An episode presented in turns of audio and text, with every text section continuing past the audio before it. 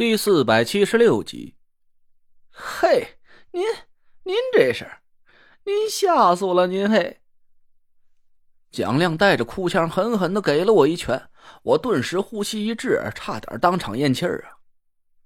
我不管，您吓着我了，必须补偿我。从这儿拐出去，对对对对，奔前门，多一处。我今儿个必须宰你一顿狠的！哎，我吃扣碗、冰糖肘子、酥骨带鱼、蝴蝶香酥鸭，我一样吃三份我。今儿不放您点血，我就不痛快。蒋亮一边絮絮叨叨的说着，一边口水都飞了出来，喷了我一脸。我让他说的呀，都饿得肚子咕咕叫了，情不自禁的加了一脚油门，车子飞一样的朝前门开了过去。说实话，我是相信蒋亮的，他说的一切我都相信。这种信任也不可能是毫无根据的。我说服自己的理由就是我们俩一起经历过太多生死关头了。他值得我去无条件相信。从我去破解顾华英布下的神虎煞局开始，蒋亮就已经救过我一条命了。他被神虎在肚子上抓破了一个拳头大的窟窿，血流如注，却还在死命撑着保护我的安全。要不是他舍命护住了我的后背，我根本就不可能有机会打败顾华英。我从那一集开始就应该领盒饭了，压根就不会有后面的这些故事。后来我们又面对了更强大的对手郑玄，蒋亮可是亲眼见过郑玄毒辣的手段。要说他心里没有恐惧的阴影，打死我也不信。但蒋亮还是在我们几个人一起重煞的危机关头，没有撇下我独自逃跑。他把苏梅和宁珂锁在了车里，反身回来和我一起面对郑玄的阴尸谷，差点又丢了性命。还有刚才在纳汝兰家，蒋亮的自杀可不是在惺惺作态。他的手劲很大，我根本就拦不住他。要不是最后关头花姐突然扑过来挡住了那一刀，蒋亮现在早已经凉透了。我一想起那把雪亮的匕首马上就要插在蒋亮的心口上，我就有点心有余悸，情不自禁的打了个冷战。我相信蒋亮隐瞒自己的身份对我并没有恶意，可能他有不得已的苦衷吧，暂时没法把真实的身份告诉我。不过我对他的身份真的很好奇，这家伙确实是一个谜一样的存在。我刚认识蒋亮的时候，他还是博古轩前身的小老板，在琉璃厂的一个香烛铺子里租了一个旮旯卖赝品糊弄老外。怎么看他呀，都是一个地地道道十足的奸商形象。但他又和吴桐有关系，用蒋亮自己的话说，他是跟着吴桐混饭吃的。可这一点呢，我却总也想不通。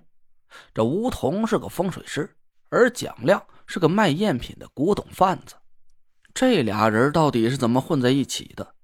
关于这个问题，我记得我分别问过吴桐和蒋亮，他俩的口气很一致，都说是很多年前蒋亮在一个地摊上发现了一件被当做赝品售卖的古董，那是个只有打火机长短的一块玉石，雕工比较粗糙，玉的表面磨损的也挺厉害的。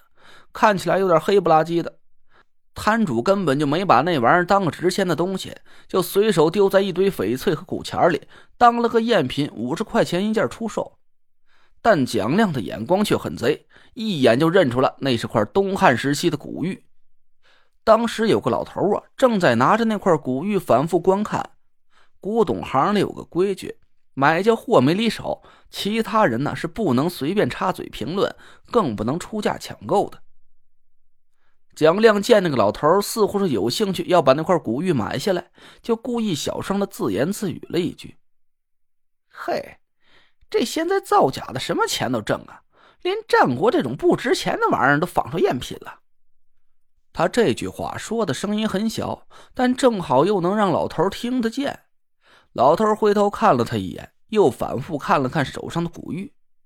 战国玉的价格呀，本身就不高。再加上老头又信了蒋亮的话，认为是个赝品，就兴趣索然的扔下古玉，起身走了。但这下摊主不干了，他一把揪住蒋亮，嚷嚷着说：“蒋亮坏了行里的规矩，搅和了他的买卖，非得让蒋亮补偿他不可。”蒋亮假装无奈说：“好好，你先撒开，不就几十块钱吗？这么着，我给你一百，买你两件东西，我连价都不讲，行不？你不亏吧？”老板这才消了气，接了蒋亮递过来的一百块钱，让蒋亮随便挑两件东西拿走。蒋亮拿了那块东汉古玉，又随手拿了一枚古钱，一溜烟的就跑回了博古轩。他把那块古玉重新仔细打磨了一下，古玉就露出了温润洁白的质地，竟然是一块上好的羊脂玉籽料。蒋亮乐得鼻涕泡都飞出来了。他把羊脂玉以二十万的价格转手卖掉，狠狠赚了一大笔钱。两天之后，有几个人一大早就来到了博古轩。蒋亮赶紧一脸堆笑的起身迎客，但等他看见走在头里的那个人的时候，他突然愣了一下。那个人正是前几天在地摊上淘货，被蒋亮一句话给骗走的那个老头。而他手里拿着一块洁白温润的羊脂玉，正是蒋亮花了五十块钱淘来的那件赝品。蒋亮顿时感觉大事不妙，他眼珠子一转，冲香烛铺的老板叫了一声：“海爷，麻烦您替我看一下摊儿，我这肚子，哎呦，这早上吃凉着了，这叫窜稀呀！”蒋亮一边说着，一边就想使盾，可那老头却早有防备，哪能让他就这么溜了呀？几个彪形大汉四下散开，堵住了香烛铺子的各个进出口。那老头，一脸阴笑的走到蒋亮跟前，把手里的古玉朝他晃了晃：“您是蒋老板，亮爷。”蒋亮赶紧点头哈腰说道：“不敢，小的蒋亮是这家店的，嗨，我就一打工看店的，老板没在，没在。”“，那您可这就谦虚了。”老头哈哈一笑，拖了把椅子坐下，翘起二郎腿。这条街上谁不知道亮爷您的鼎鼎大名啊？那天在摊子上试我眼拙，还真就没认出您来，这才让您给摆了一道。这事怪我，我这俩眼珠子呀，就该抠出来当炮踩。蒋亮赶紧装傻：“啊，哪天什么摊子？这这这位爷，您认错人了吧？”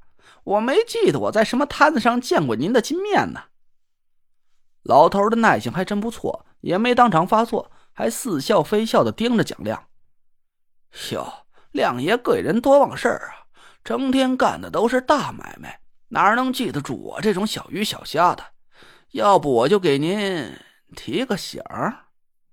老头朝身后招了招手，一个狗熊一样身材的壮汉张牙舞爪的走了过来。